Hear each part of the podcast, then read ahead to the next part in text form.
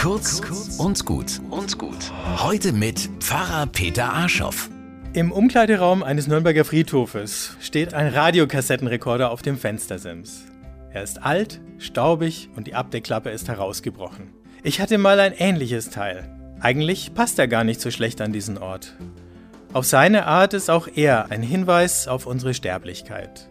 Immerhin, Vinylplatten erleben ein Comeback im Smartphone-Zeitalter. Mein Sohn hat meinen verstaubten Plattenspieler wieder aus dem Keller geholt.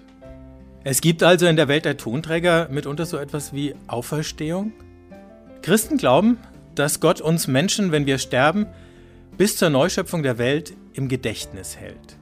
Nichts geht verloren, nichts verblasst oder vergilbt. Ich vergesse eine Menge Dinge.